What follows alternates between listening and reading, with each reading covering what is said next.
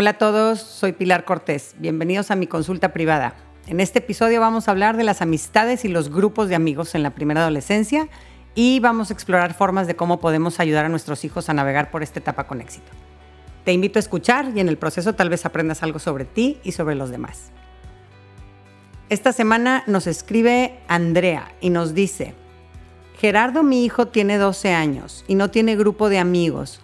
Noto que desde quinto de primaria se empezaron a formar algunos grupos en su generación del colegio y no le di importancia, como que eran los niños más adelantados de la generación, los que ya tenían celular y hacían planes con niñas, y mi hijo yo lo veo todavía más infantil. Pero no sé si debería de empezar a conseguirle un grupo y organizar planes con niñas. No quiero que se quede atrás o que se quede afuera de los planes y se sienta solo. ¿Cómo puedo ayudarlo?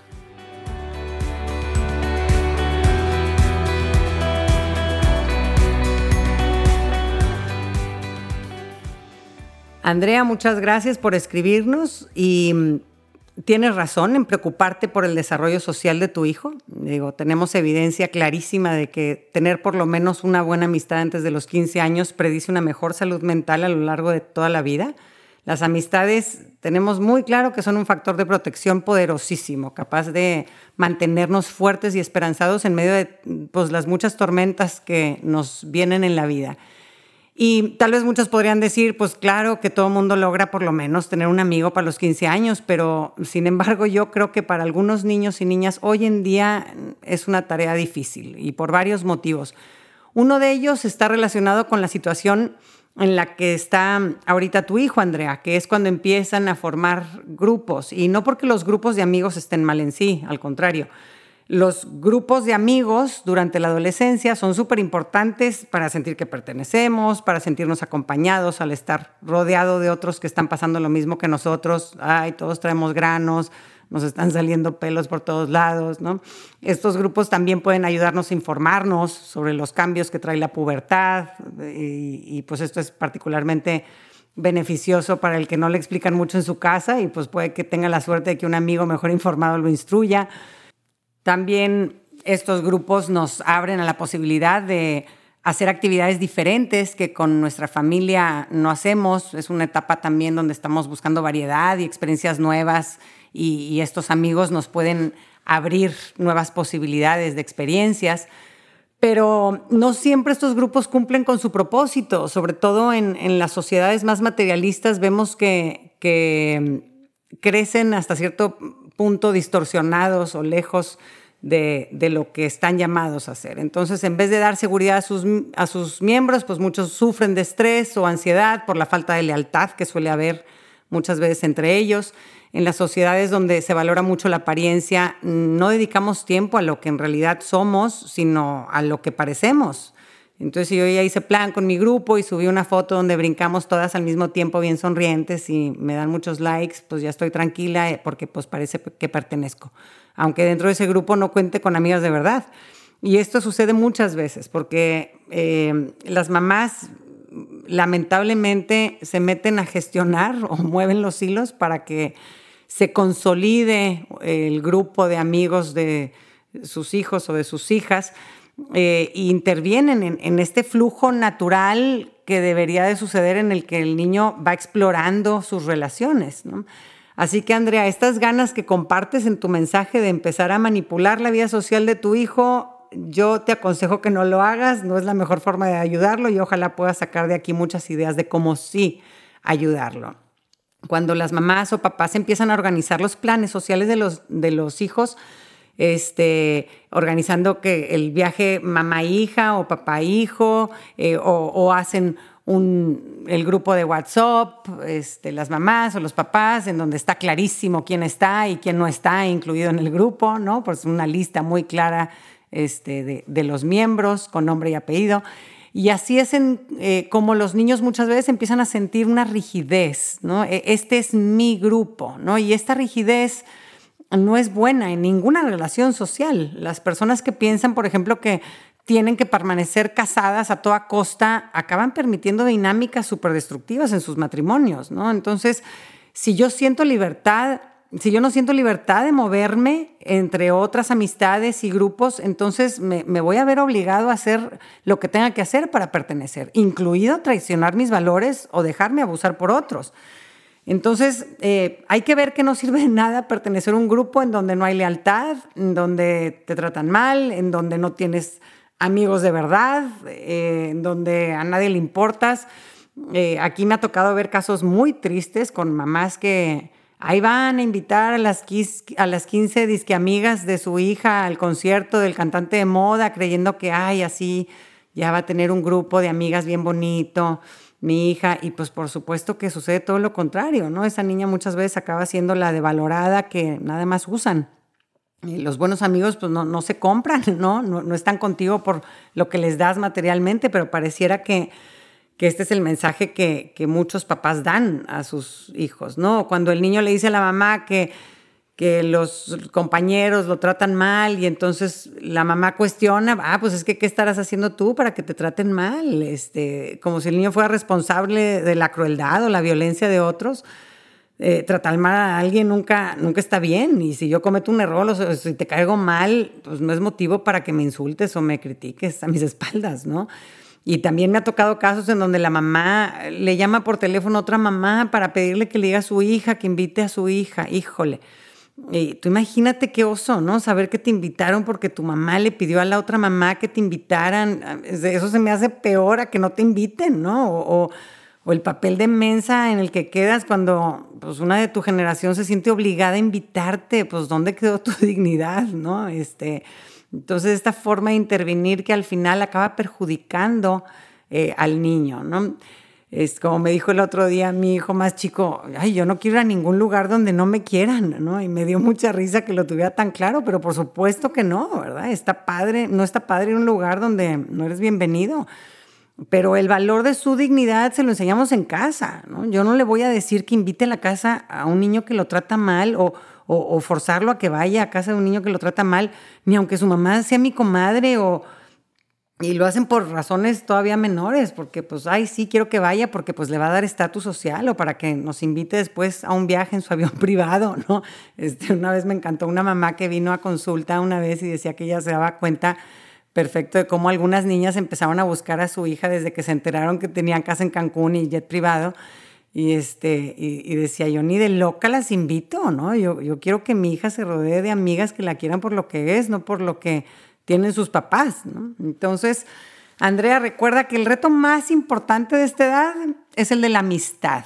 Construir relaciones con otros niños o niñas más o menos de la misma edad, que compartan intereses o gustos, que sea recíproco, donde ellos den y también reciban, y que sean un apoyo real entre sí. Y, y ya que se logran consolidar dos o tres buenas amistades, entonces naturalmente se van formando los grupos de amistades, no, no, no al revés.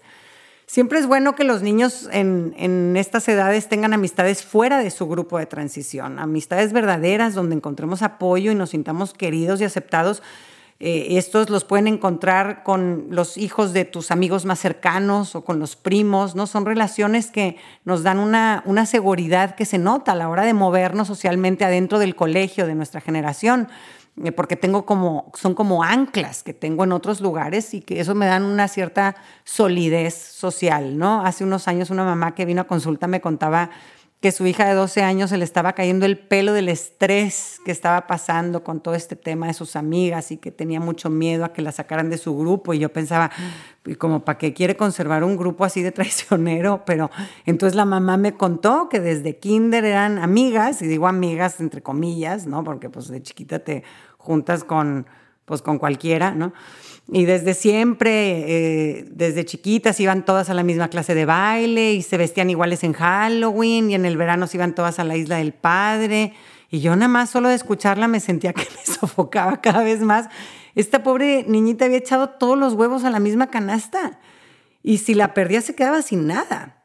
Era todo lo que tenía. Tenía una fragilidad, una vulnerabilidad gigante. Eh, porque no, no, tenía buenas amistades fuera de ese grupo de niñas de su colegio, ¿no? Este, y, nos da miedo muchas veces, ay, es que cómo se va a perder, hay plan de su grupo y siempre les damos prioridad, que no se pierda ningún plan de su grupito, de su colegio, de su generación, pero a veces es importante que se los pierdan para que nuestros hijos también se acuerden de que tienen vida más allá y que tienen amistades más allá de ese grupo, ¿no? Y eso fuera de, eh, contrario a darles una inseguridad, les da más seguridad. Generalmente, como mencionas, Andrea, los grupos sí se hacen en torno a los permisos que van teniendo de sus papás los niños. Suelen empezar por el celular este, y, o a los que los dejan andar por la ciudad a varios niños de 11 años solos con un chofer y luego más adelante hay otro reajuste en los grupos según si toman alcohol o no. Y, y, sobre esto sí quisiera mencionar que muchas mamás tienen miedo a que sus hijos se queden sin amigos sin, porque no tienen celular. Eh, cuando en realidad pues no, no tenemos ni media prueba de que el uso de celular haga a los niños más sociables o queridos por sus compañeros. En cambio, sí tenemos evidencia de cómo el celular y las redes sociales pueden darles incluso una falsa sensación de pertenecer. ¿no? Tengo 5,000 amigos en Instagram, pero ningún amigo cercano de verdad que sepa qué me sucede, que sepa si lloro en las noches, y cómo me siento, ¿no? Y esto también puede alejarlos del contacto personal, acostumbrándose a conectar superficialmente, sin vernos la cara, sin platicar de cosas personales, sin ir a profundidad en nuestras conversaciones. Eh, cuando me decían algunas mamás, pero ¿cómo que tu hijo no tiene celular si ya tiene 12 años? Este, me daba risa, eh, me decía, ¿y cómo se enteran los planes? Que no se queda out. Y yo les decía, pues sus amigos están pendientes de avisarle en el colegio o le dicen a su mamá que me llame a mí. Digo, no es tan complicado. El hecho de que otros puedan contactarte más fácilmente no quiere decir que automáticamente los demás van a querer comunicarse contigo o te van a querer invitar a su casa, ¿no? Y luego peor, a estos niños que les está costando hacer amistades y los papás les dan celular y redes sociales y solo sirven para que por ahí se enteren de todo a lo que no fueron requeridos. Entonces, pues más, tortura. Eh, así que no, no, se, eh, no se dejen llevar por pues, eh, la, falsa ayuda que pudiera ser un celular para desarrollar buenas amistades o, conectar socialmente, ¿no?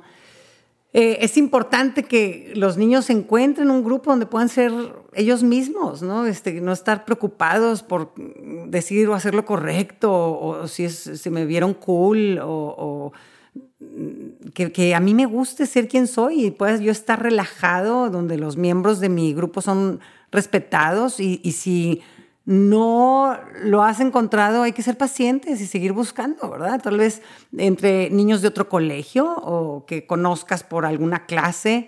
Eh, está bien, cualquiera que, escojan, eh, los niños generalmente pueden identificarse con varios grupos y no necesariamente tiene que ser un grupo dentro de su colegio y, se vale mirar hacia otros lados, ¿no? el, el objetivo aquí es, piensa que es que, tengamos más y más grupos de amigos, no solo uno, ¿no? Este, y, con el tiempo, así es, mire cada quien su vida, ya de adulto, vamos escogiendo mejores relaciones en la medida en que estamos más definidos y, a partir de los 25 años, por ejemplo, en donde pues ya estamos más, pues tenemos más claro qué son nuestros valores importantes o qué, eh, tipo de personas somos, entonces construimos amistades bien padres, ¿no? Este, y, probablemente mucho más valiosas y profundas que las de nuestros amigos de nuestro primer grupo social, ¿no?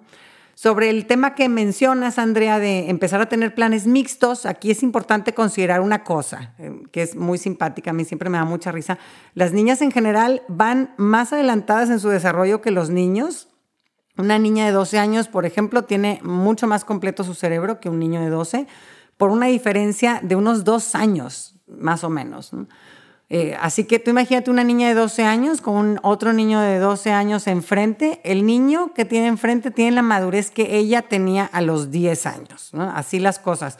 Entonces, luego pues ahí tienes a la pobre niña esperando que este, en este baile que les organizaron las mamás, se acerque el príncipe azul y venga a sacarla a bailar y a tratarla con romanticismo y respeto y, el niño está pensando en empezar una guerra de chetos con sus amigos o hacer apuestas de a ver a quién saca a bailar a la más fea, porque no están listos para una situación así, ¿no? No es que sean niños malos, es que pues, están inmaduros. Así que eh, si de tu hijo surgiera la inquietud de empezar a hacer planes con niñas, pues nada más procura que sea en un contexto en donde sepa pasársela bien y pueda pasársela bien de acuerdo a su edad, ¿no? Con actividades de juego deportes que disfruten, ¿no? Algo, algo pues, este, en donde puedan sentirse cómodos y sean naturales en su, en su interacción, ¿no?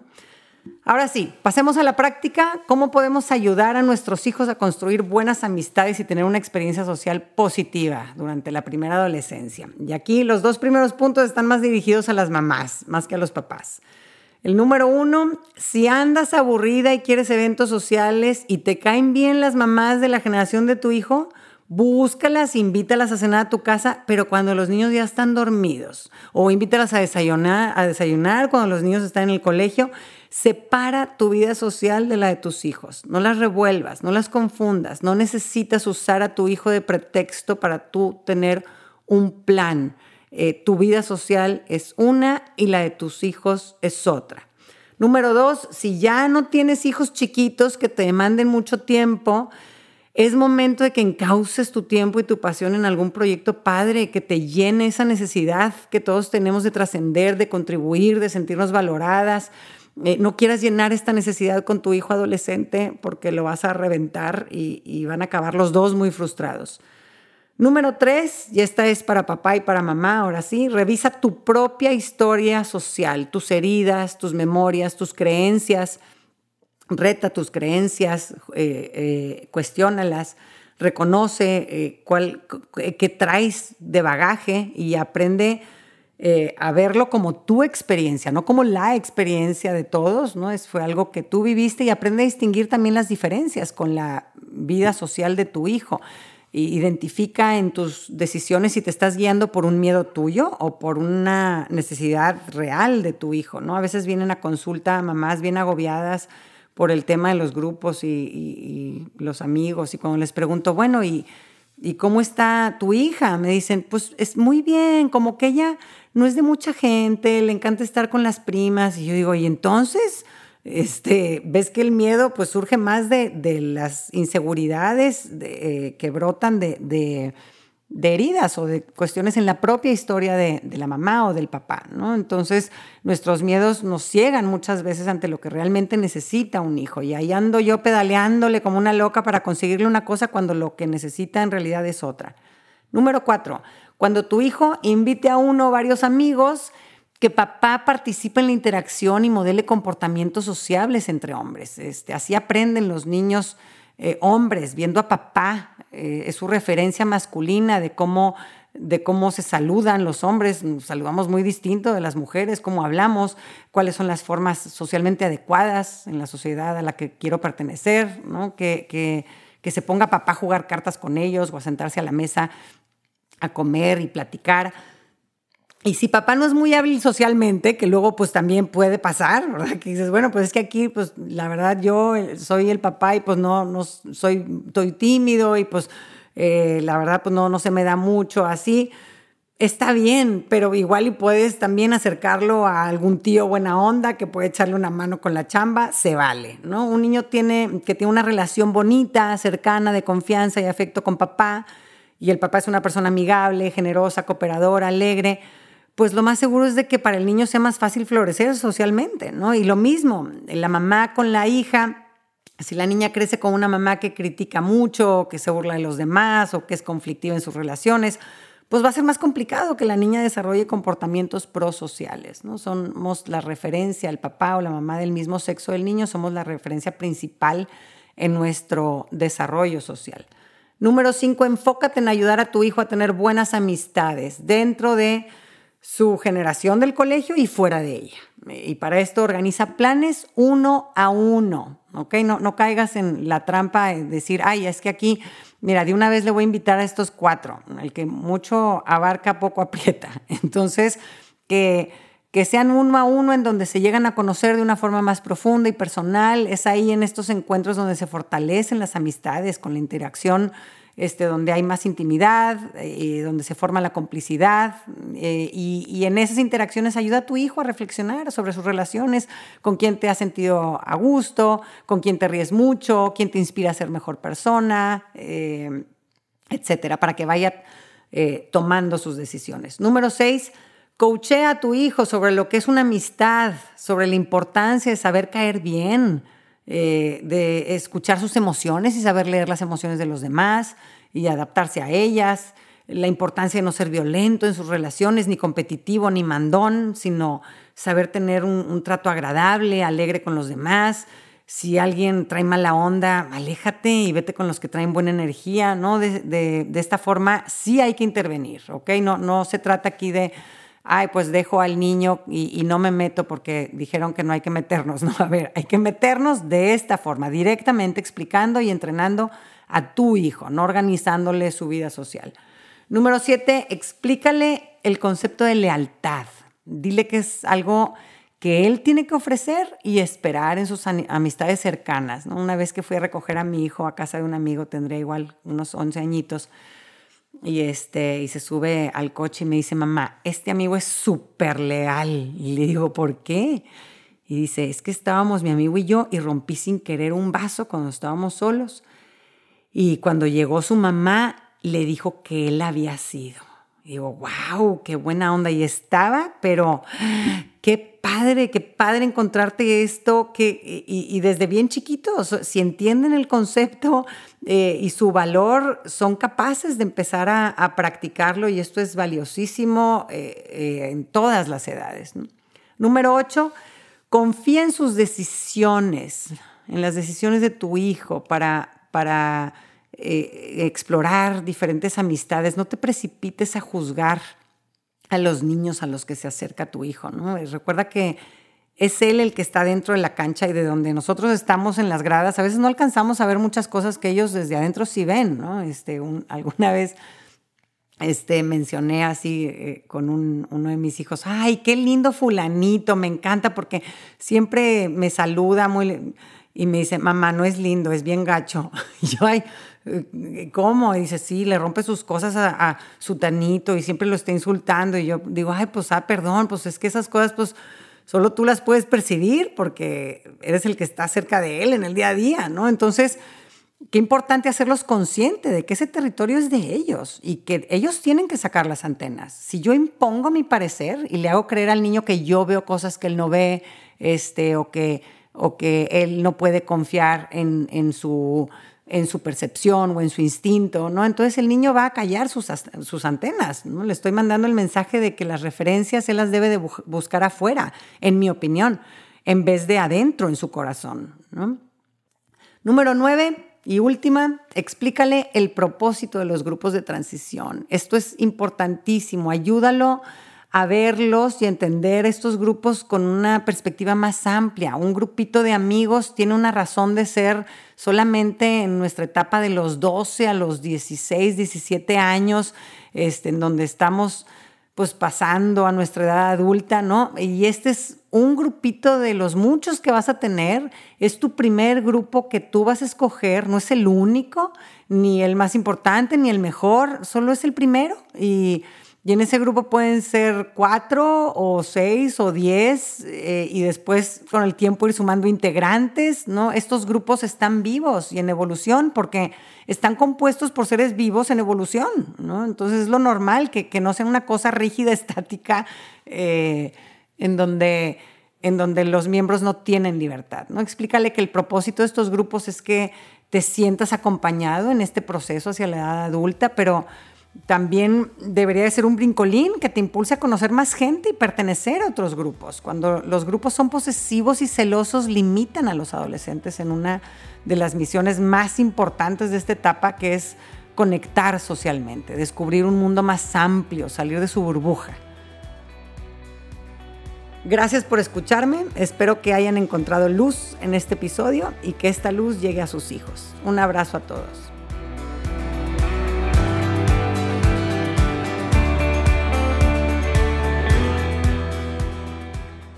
Gracias por acompañarme. Ojalá que hayas recibido a través de este podcast, aunque sea un poquito de luz.